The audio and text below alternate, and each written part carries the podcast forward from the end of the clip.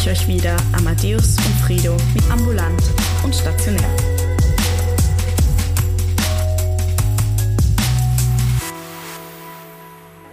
Herzlich willkommen bei Ambulant und Stationär. Es ist der 2.5. Mai 2021.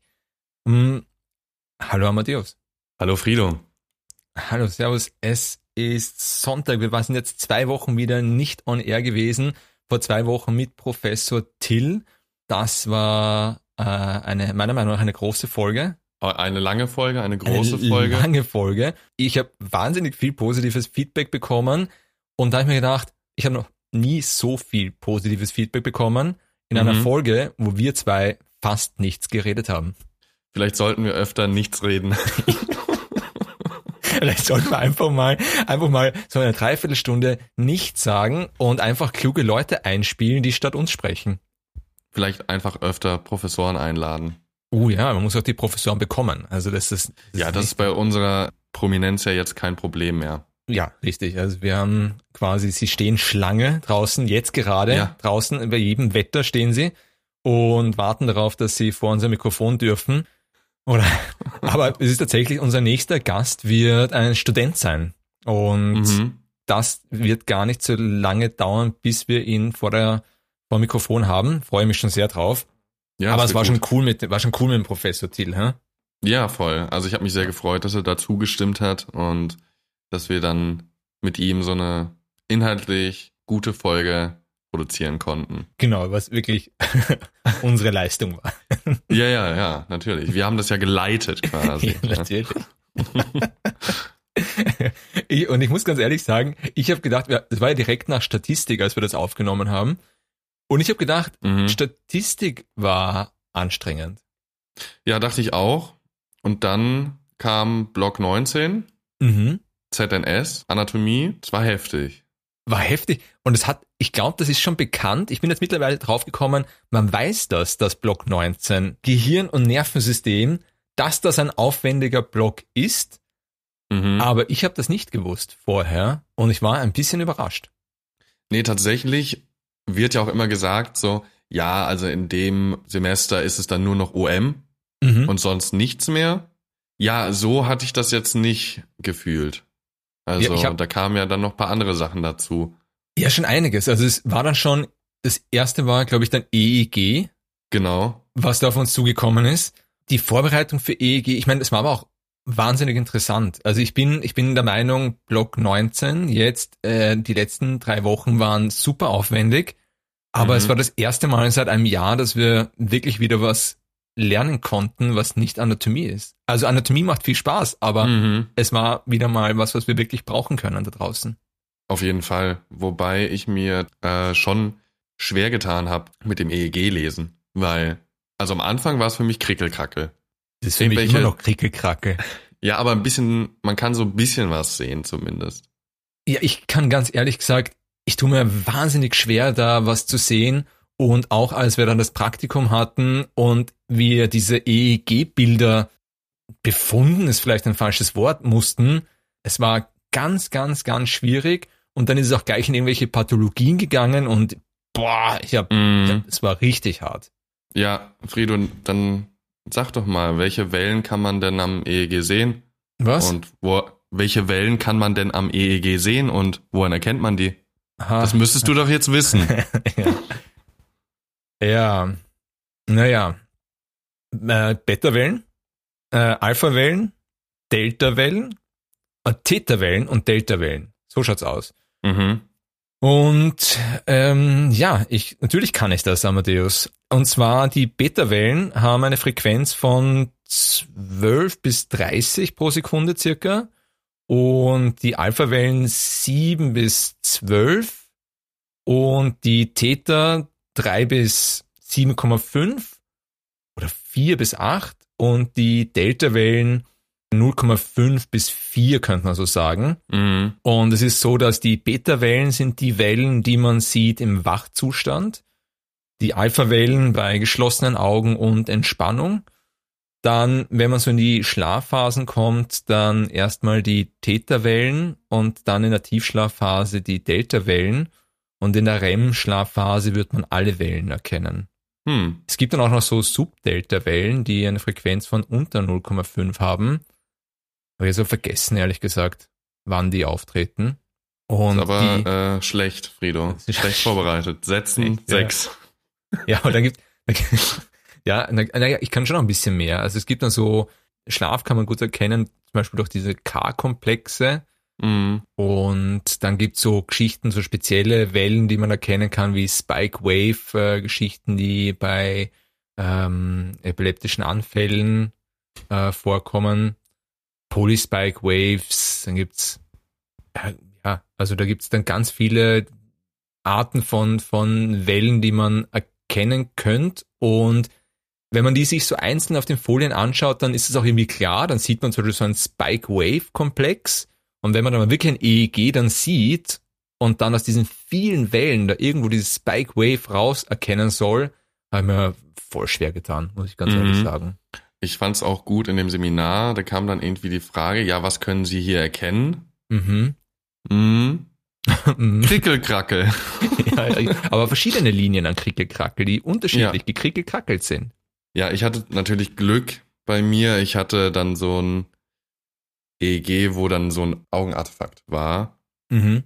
Und das konnte man aufgrund der Folien, die man halt vorher sich anschauen konnte, dann ganz gut erkennen. Aber muss man zu unseren Hörern und Hörerinnen äh, muss man ihnen sagen, die noch nicht EEG hatten, also die Muskeln der Augen können ein Störmuster verursachen, was, das man oft am EEG sieht. Genau, weil halt eben vorne im Bereich der Augen halt auch eine Ableitung ist und dadurch kommt das dann eben zustande. Ich hatte auch eine dankbare Frage. Ich wurde gefragt, wann man EEG braucht oder wofür das angewendet wird. Und mhm. dann war halt klassisch die Epilepsie, aber auch ähm, Infektionserkrankungen im, im Bereich des Gehirns oder auch für die Schlafanalyse. Und äh, da war es war auch dankbar quasi. Ich musste nicht direkt ein EEG befunden. Ich muss aber dazu sagen, dass ich am Ende von diesem Praktikum viel mehr über das EEG gewusst habe als vorher. Es ist sehr mhm. gut geleitet worden bei uns. Und unser Professor hat aber auch dann gleich gesagt, wenn Sie nicht in die Neurologie gehen, dann werden Sie das nie wieder brauchen. das war ja. okay. Na gut. Ja, wahrscheinlich. So, ja, ich meine, es merkt sich ja auch keiner diese einzelnen Fre Frequenzen für die nächsten 100 Jahre. Ja, eh nicht, ja. Die, wir haben ja dann eben auch Anatomie ZNS gehabt äh, und das war auch eine aufwendige Prüfung. Ich habe am Anfang gedacht, als ich das gesehen habe, wie viel Stoff es ist, dass wir jetzt lernen müssen für die Anatomie, ich habe mir gedacht, das ist jetzt überschaubar, ist jetzt gar nicht mhm. so schlimm viel. Und womit ich aber nicht gerechnet habe, ist normalerweise, wenn wir eine Übergabe haben in der Anatomie, haben wir ja vorher schon Wochen und Monate lang mit diesen Bereichen gearbeitet. Das heißt, wir wurden mhm. immer wieder gefragt, wo ist der Ursprung dieses Muskels, wo ist der Ansatz dieses Muskels, was wie wieder innerviert. Und beim ZNS waren es komplett neue Wörter, die zum Lernen waren, und zwar wahnsinnig viele. Mhm. Und dann bin ich richtig, habe ich richtig gekämpft und ich hatte ja nie Latein in der Schule und ich habe, ich muss in Anatomie immer so kämpfen mit den Endungen. Und ich habe noch nie, als bei einer Prüfung, Endungen von Wörtern so verhunzt wie da. Ich sag mal so, im Endeffekt ist es auch wurscht, weil jeder, der es liest, wenn da jetzt am Ende ist, es oder was auch immer gesagt wurde, es weiß jeder, was gemeint ist. In der Regel. Ja. Ja, sag mal, so, sag mal, Amadeus. Sag mal, Amadeus. Wie ist denn die mhm. Begrenzung des Ventriculus tertius cerebri. Da müsste ich kurz überlegen, Moment. Also, ich muss mir das natürlich bildlich vorstellen, räumlich ja. in meinem Kopf, ja. Sag mal, was, also, ist, was ist denn überhaupt der, der Ventriculus tertius cerebri? Ja gut, das ist das, der dritte Ventrikelraum im Kopf. Die sind halt, das sind, das Gehirn hat ja innere Hohlräume, sag ich mal, die mit Liquor gefüllt sind, mhm. ja, mit Hirnflüssigkeit. Und das ist eben der dritte Ventrikel. Der befindet sich halt innerhalb des Diencephalons. Okay. Und begrenzt wird er eben lateral, also nach außen hin, durch den Thalamus. Mhm. Ventral war es der Hypothalamus, beziehungsweise Chiasma opticum. Mhm. Dorsal, Glandula pinealis, also die, die Epiphyse. Ja. Rostral, äh, wäre die Lamina terminalis, also quasi nach vorne hin, ja, Richtung das Ostfrontale. Ja. Gegen die Stirn quasi gerichtet. Und Caudal, also wäre dann Tegmentum. Und äh, Cranial, also kopfwärts wäre Fornix cerebri. Sehr viel gescheit. Mhm. mhm. Nicht schlecht. Gut gelernt. Ja. Ich kann mich erinnern, wir haben uns vor deiner Prüfung getroffen. Ja, kurz vorher, ja. Ich bin immer wieder beeindruckt, wie gut du dich in kurzer Zeit vorbereiten kannst. Ich brauche sicher viermal so lang, um das Gleiche zu lernen wie du. Ähm, ja. Ja, ich weiß, was glücklich, du jetzt sagen glücklich intelligent. also. nee, also ich muss auch sagen, ich habe dafür schon viel gelernt. Mhm. Das meine ich, ich gar auch nicht. früh angefangen, aber nicht Okay. früh intensiv. Ja, ich meine gar nicht, dass du nicht viel dafür gelernt hast. Das, das weiß ich eh. Ich meine nur, dass du einfach schneller bist. Ich glaube, äh, du, Vielleicht du kommt das lernst mit dem Alter. Ja, das das war, ja, das habe ich mir gedacht, dass, du, dass das jetzt kommt. Aber ich merke, du lernst sehr viel und lernst das aber in kürzerer Zeit als ich. Und da bin ich oft wahnsinnig eifersüchtig. Das Kann ich verstehen. Aber schön. mich gibt's noch mal in Extrem. Und das ist mein Mitbewohner. Okay. Und das ist wild. Also gefühlt liest er sich einmal kurz die Seite im Waldeier durch. Mhm. Zack, das sitzt alles. Ist da. Unsympathisch. Vorteil, man kann ihn immer alles fragen. Sehr gut, ja. Ja, Ja. Wenn man dann wieder in der Stichwortliste, wir hatten ja zu Beginn von ZNS äh, Anatomie, hatten wir eine Stichwortliste bekommen und da gab es Worte, die habe ich in meinem Leben noch nie gesehen. Ich muss ganz ehrlich sagen, ich habe die Stichwortliste mir hat jeder gesagt, schau dir diese Stichwortliste nicht an, weil sie macht dich nur fix und fertig. Och. Und ich habe sie mir dann einen Tag vor der Prüfung angeschaut Mhm. und habe kurz hysterisch gelacht, habe sie wieder zugemacht und habe hab das quasi nicht an mich rangelassen. Ja, ich habe das quasi, ich habe gemerkt, da kommen Buchstabenfolgen drin vor, die ich nicht mal aussprechen könnte Mhm. und habe dann gedacht, nein, ich lasse das jetzt nicht an mich ran. Ich habe mich gut vorbereitet, ich kann sehr viel und das muss reichen. Man muss dazu sagen, dass auch ganz viele Worte drin standen. Mhm. Also, was heißt ganz viele, aber so drei, vier. Die gab's nicht mal im Waldeier zu finden. Also wir haben sie nicht im Waldeier gefunden. Das heißt, wenn sie im Waldeier nicht stehen, dann waren das Fantasieworte. Dann gibt es das nicht. Dann Aber ich gibt bin es sowieso, nicht. ich bin sowieso in der, in der Meinung, dass in der Pharmakologie und in der Anatomie, dass wir komplett einfach nur Fantasiewörter lernen müssen, die sich irgendjemand in einem Kämmerchen ausgedacht hat. Ja, Ja. wahrscheinlich. Und nee, also mir muss ich sagen, hat die, die Stichwortliste doch ganz gut eine Richtung gegeben, inwiefern ich vorbereitet bin. Ich habe Mhm, dann schon okay. gesehen, okay, da habe ich schon noch Defizite irgendwie, aber es ging dann doch in recht kurzer Zeit recht viel zu lernen. Also ich glaube, effektiv gelernt habe ich dann ungefähr eine Woche. Dann auch jeden Tag recht viel, aber ähm, Ja, ist schon ja. gut, ja. Ist halt fraglich, wie lange das hängen bleibt jetzt. Ne? Mhm. Also Ja. Weiß man nie. aber war gut. Aber ich muss sagen, das war ein sehr, ein sehr belohnendes Gefühl, die Übergabe dann fertig zu haben. Mhm. War wie immer ein schönes Gefühl, gut vorbereitet reinzugehen und auch die Bestätigung zu bekommen. Ja, das hast du eigentlich ganz gut gemacht. Ja, stimmt, ja. Ich hatte natürlich ganz am Anfang, die erste Station war, glaube ich, Schädelbasis. Ja. Und da hatte ich komplettes Blackout. Ja, wirklich. Ja, ja, er sagt mir, okay, was ist das für ein Loch? Und ich, ja, ist ein Loch im Schädel. Ja. Da gehen Sachen durch. Das ist keine Eins, aber auch keine Fünf, würde ich sagen. Weil du hast ja nichts Falsches gesagt. Nee, ist richtig. Also Ja. schlussendlich hatte ich dann äh, eine 2, womit ich Mhm. durchaus zufrieden war. Also mit einer 2 kann ich mich arrangieren. Das waren 10 von 12 richtig beantworteten Fragen. Also, Ich habe ja bei den Hirnschnitten Mhm. mir am meisten Sorgen gemacht, dass ich das nicht hinbekomme und da habe ich das sehr gut hinbekommen. Das hat gut funktioniert. Da habe ich Glück gehabt mit den Flecken, die ich erklären musste. mhm, Fleckchen, irgendwelche Ja. Kerne. Flecken, richtig. Ja. Ja, ich muss sagen, die Hirnschnitte fand ich eigentlich ganz okay, weil die ganz gut zum Beispiel im Prometheus dargestellt waren, fand ich. Mhm. Und auch in den Seziervideos, als er die Schnitte gemacht hat, hat er es ganz gut erklärt, obwohl die Seziervideos ja aus dem Jahre 1930. Ähm, ja, wenn wir doch gerade mal beim Hirn sind. Mhm. Ich glaube, einen Nerv gibt es, den kennt so gut wie jeder. wenn ich das mal so sagen darf. Und das ist der Nervus trigeminus. Erzähl mir doch mal was zu dem, wenn wir gerade mal beim Thema sind. Ja, der Nervus trigeminus ist der fünfte Hirnnerv, wenn du das so genau wissen möchtest. Ja. Der fünfte schon. von 13. Es wurde gerade ein 13. in Sibirien entdeckt, der innerviert vom ähm, Nucleus fusus, den linken kleinen C.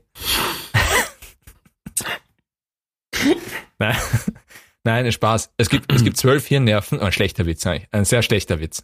Muss nee, war gut. Ich muss lachen. Also für mich hat's gereicht. Äh, es gibt zwölf Hirnnerven und das ist der fünfte Hirnnerv. Und der Nervus trigeminus, der hat mehrere Kerne und der entspringt mal grundsätzlich aus dem Nucleus mesencephalicus nervus trigemini, dem Nucleus principalis nervus trigemini, dem Nucleus spinalis nervus trigemini und dem Nucleus motorius n trigemini.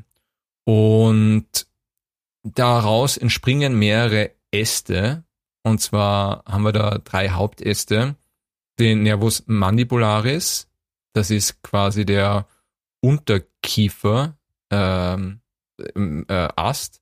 Dann haben wir den Nervus maxillaris, das ist mehr oder minder der das, also das Oberkiefer, äh, mhm. Oberkiefer. Ja. Und der ähm, Nervus ophthalmicus, der so quasi in die Augenhöhle, ja. ähm, äh, Richtung Augenhöhle geht. Äh, reicht das oder? Ja, ja. Hier, reicht. Hier, das äh, sagt schon alles. Du weißt perfekt Bescheid. Hätte ich auch noch was für dich und mhm. zwar, weil wir Jetzt noch bei der Anatomie sind. Jetzt hau mal raus, ja, hau du mal raus, ja. und zwar das limbische System. Easy. Da wurde ich nachgefragt mhm. und konnte ganz okay beantworten. Mhm. Nach diesem niederschmetternden Unwissen bei manchen Sachen muss ich das natürlich nochmal lernen, weil das konnte ich mir natürlich nicht eingestehen, dass ich da nicht alles wusste, weil ich bin ja jemand, ich weiß immer alles. Ja. Achtung, äh, Ironie. Aber limbisches System, okay. Also sind Corpora mammillaria. Mhm, ist richtig. Dann Fornix cerebri. Dann den Gyrus singuli, der um das Corpus callosum so rumgeht. Dann Gyrus parahippocampalis dann logischerweise Hippocampus. Logisch. Dann Amygdala beziehungsweise Corpus amygdaloideum. Mhm.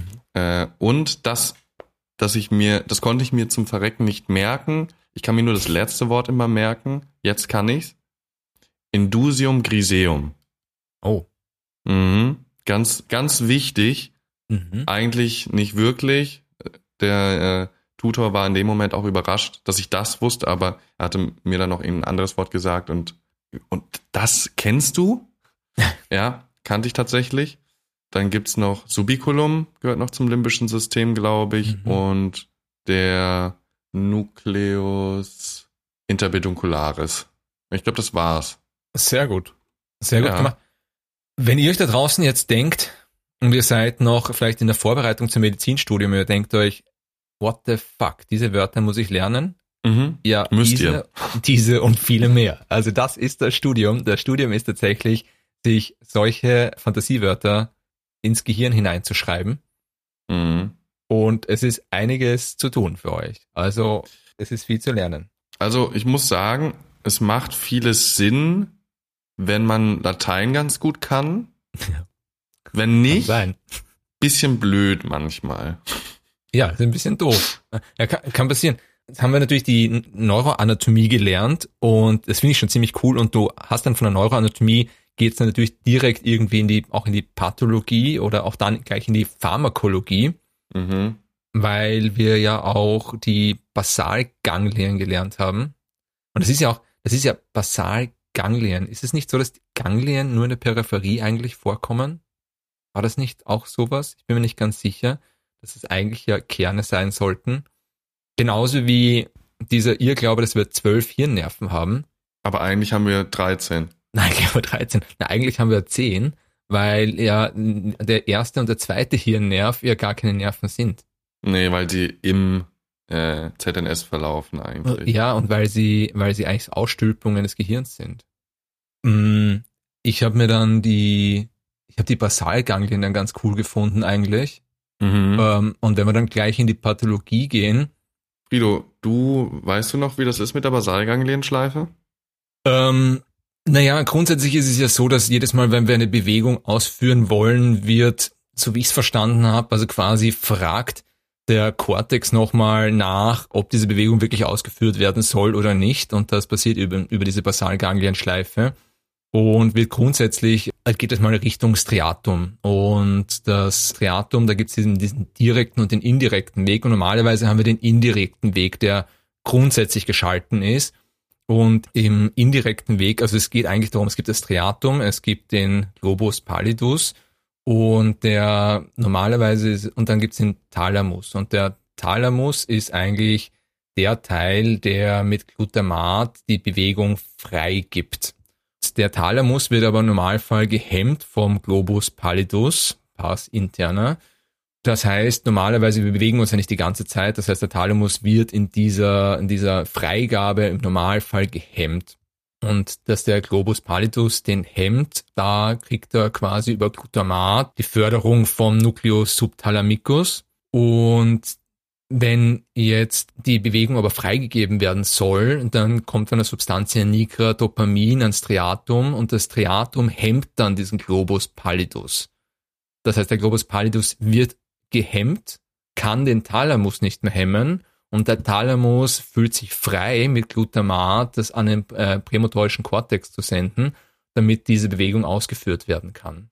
Und das ist das Problem bei, was du gesagt hast, bei Parkinson, weil bei Parkinson eben die Substantia nigra dieses Dopamin nicht freigeben kann. Es wird nicht ins Striatum geschickt, das Dopamin, dadurch kommt es nicht an den Globus pallidus und dadurch wird der Thalamus durchwegs gehemmt und kann die Bewegung nicht freigeben. Und deswegen gibt es diese starke Bewegungseinschränkung bei der Erkrankung Morbus Parkinson.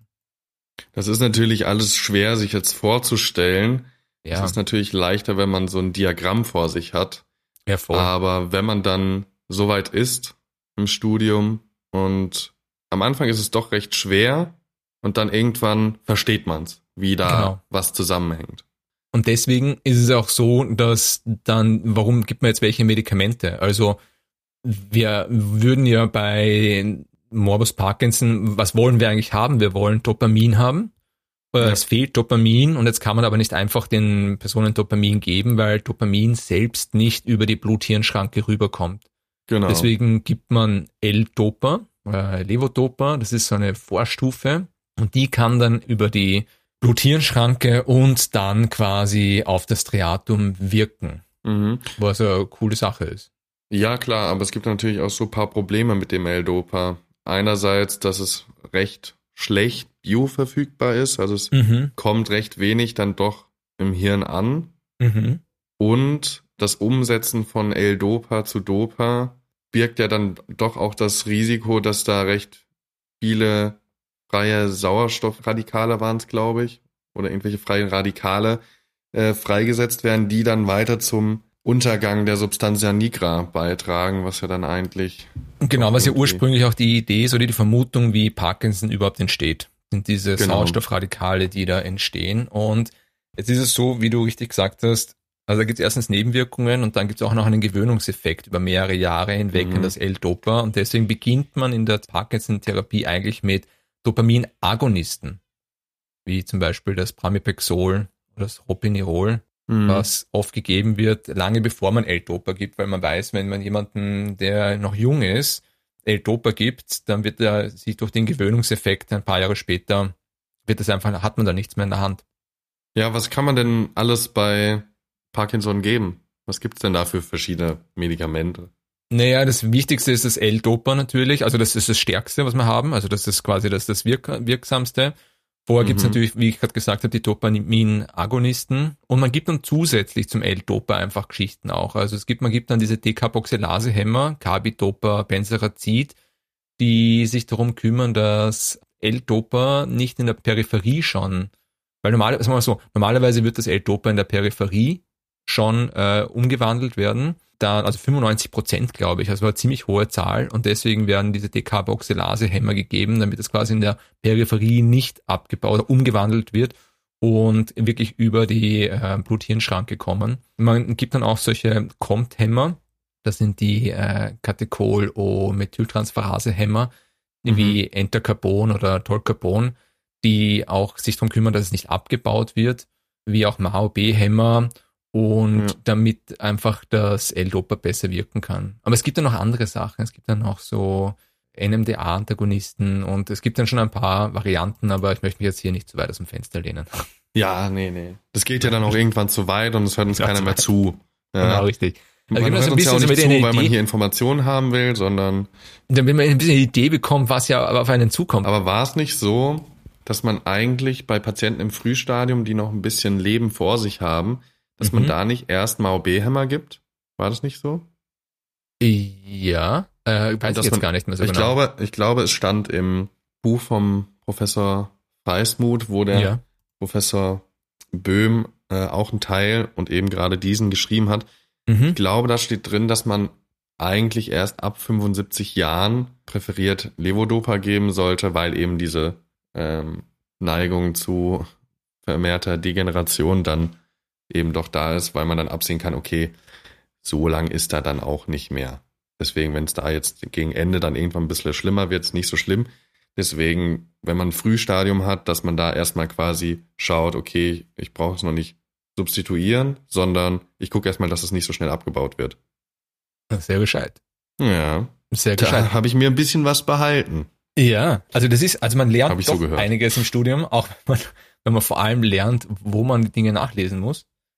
Ja. Weil alles merken geht nicht. Also das hat mir schon auch gut gefallen. Wir haben ja bei Pharma dann auch gelernt, ähm, Migräne und Epilepsie.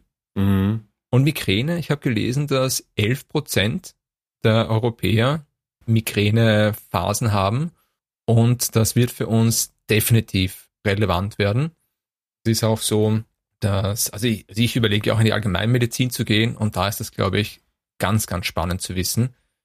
Mhm. Und in der Migräne ist aber auch viel noch nicht erforscht. Also wir haben ja ganz viel bei Migräne gelernt mit, vermutlich ist es so, vielleicht ist es so. Ja, ja, es gibt ja diese verschiedenen Theorien. Genau. An was es liegt. Und ich glaube, es war im Endeffekt, äh, dass zu viel 5HT2 da ist. Oder 5HT. Äh, 5HT, so, sorry. Oder? 5HT2B. Ja, das ah, sind ja die Rezeptoren. Das sind die Rezeptoren, richtig, ja. Genau. genau. Ich glaube, 5HT ist zu viel und im Endeffekt kommt es halt dadurch zu einer Vasodilatation der Gefäße, was dann mhm. zu diesem pulsierenden Kopfschmerz führt. Das ist mal die Theorie, die aktuell gängig ist, soweit ich weiß. Genau. Und dementsprechend gibt man halt auch erstmal, ich glaube, Therapie der ersten Wahl, was war das nochmal bei? Ja, es äh, ist die ASS, NSA, oder? Ja? Genau, also das war äh, nicht steroidale Antirheumatika. Also Aspirin, äh, Ibuprofen. Paracetamol. Genau. Genau. Und äh, dann waren es die Triptane. Genau, die sind aber sehr spezifisch dann auf die Migräneanfälle eigentlich. Mhm. Und dann waren eben gerade bei der Langzeittherapie einfach einige Dinge, die so unerforscht sind, wie zum Beispiel Beta-Blocker. Also man gibt mhm. Beta-Blocker, äh, es dürfte auch funktionieren, man weiß ja nicht ganz genau, warum. Ja, ich, es steht ja irgendwie im Raum, so einerseits durch die normale Beta-Blocker, also Beta-Antagonisten-Wirkung, mhm. aber auch irgendwie eine 5-HT2 antagonistische Wirkung. Also irgendwie so eine Kombination, man weiß es nicht genau, aber es hilft. Ja, Hauptsache es hilft, richtig, ja. Wie mit Epilepsie, wie ist dir da gegangen, äh, das zu lernen? Es ging, wie mit Pharma in jedem Blog ist es so, irgendwie hören sich alle Sachen gleich an und man mhm. wirft viel dann durcheinander. Ja, sieht man die ganze Zeit. Dann sagt man, ja, äh, keine Ahnung, Segelin, ach nee, ich meinte doch Amat Amantadin. Ja, es ist, ich muss ganz ehrlich sagen, mir wäre es so recht gewesen, wenn die, wenn Epilepsie sich begrenzt hätte auf die Benzodiazepine. Weil da, die Benzodiazepine, das kann man lernen das ist auch spannend, das ist auch irgendwie klar, was die machen. Aber dann die Antiepileptika erste Generation, zweite Generation, mhm. dritte Generation.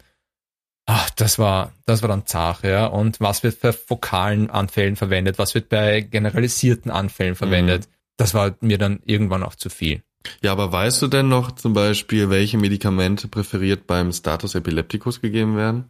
Ja, das ist ja das, was ich so gern habe. Das sind ja eben die Benzos. Also da wird ah. quasi, ah. da fahrt man erstmal mit Lorazepam rein oder hm, vielleicht mit Midazolam und vielleicht auch Diazepam und das, das gefällt mir ganz gut, also die Benzos.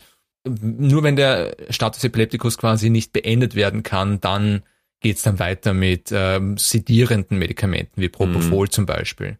Bei äh, partiellen Anfällen, da würde man arbeiten dann mit Valproin, äh, also Valproat oder Valproinsäure oder Levetiracetam. Mhm. Und ähm, erklär mal, wie die, also wenn ich jetzt schon sage, wie man da den Status behandelt, wie, mhm. Was machen Benzos überhaupt?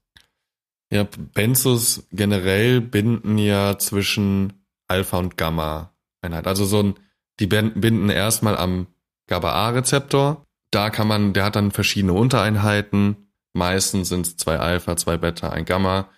Und Benzos binden eben zwischen Alpha und Gamma. Mhm. Und äh, haben da eine verstärkende Wirkung von den von GABA, also Gamma-Aminobuttersäure ist quasi der Wirk oder der Neurotransmitter, genau. Mhm. Und äh, je nachdem, wie hoch die Dosis ist, die man halt an äh, Benzos gibt, haben die verschiedene Wirkungen. Und die Wirkung, die wir halt beim epileptischen oder beim Status Epilepticus haben wollten, ist halt eine muskelrelaxierende. Und das wäre schon recht hoch. Da würde das im Endeffekt an so einem Alpha 1, an so einer Alpha 1 Untereinheit binden. Und da würde dann eben die muskelrelaxierende Wirkung produziert werden. Genau. Amadeus, ich muss sagen, nach dieser Folge, du bist ein wahnsinniger Klugscheiß, ne? Ja, du auch. Also da sind wir ja zwei. ja, wir wollten euch, glaube ich, mal zeigen, was so klassischer Stoffinhalt ist von ja. so einem Blog, damit ihr euch eine Vorstellung machen könnt, was ihr noch lernen werdet, falls ihr noch nicht da seid. Und wenn ihr schon dabei seid in diesem Blog, was ihr vielleicht hättet lernen können in dieser, in dieser Zeit. Ja. Oder was Und, ihr auch gelernt habt. Gelernt habt. Oder gelernt habt, richtig. Ja, wir haben viel gelernt. Wir haben definitiv nicht alles, was wir heute gesagt haben, auswendig. Was?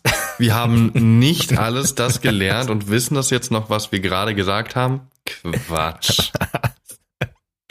Aber, aber wir haben es auf jeden Fall diesen Block geschafft, wir zwei. Wir mhm. sind durch. Der nächste wartet ab Montag auf uns. Genau. Und wir werden ihn, wie auch bis jetzt, in Baby Steps weiter durch dieses Studium durchkriechen. Ja. Langsam aber sicher. Langsam aber sicher. Und werden nicht aufhören. Ja, ich bin gespannt. Und freue mich aber auch schon auf den Sommer. Es ist mittlerweile, es ist, es ist auch anstrengend, aber es ist halt immer anstrengend, so ist es halt. Mm, es wird Zeit für Urlaub. Es wird Zeit für Urlaub, richtig. Ja, aber vor Urlaub kommt dann noch die Formulatur. Mhm. Ah ja, Amadeus, hast du noch was zu sagen? Nee, eigentlich nichts. Die Sonne ist schön. Ich glaube, ich gehe gleich raus. Ja. Und werde mir einen schönen Tag machen. Und das solltet ihr auf jeden Fall auch machen. Genießt machen die Sonne. Wir. Es ist ja noch nicht Sonntag bei uns jetzt, in unserem Universum. Mhm. Es ist jetzt wirklich ein schönes Wetter und wir gehen raus. Ich sag für alle, die jetzt den gerade Block 19 hinter sich gebracht haben, und es geht noch weiter, ein, zwei Monate. Consistency ist the key. Ihr schafft das schon. Amadeus, ich wünsche dir ein wunderschönes Wochenende.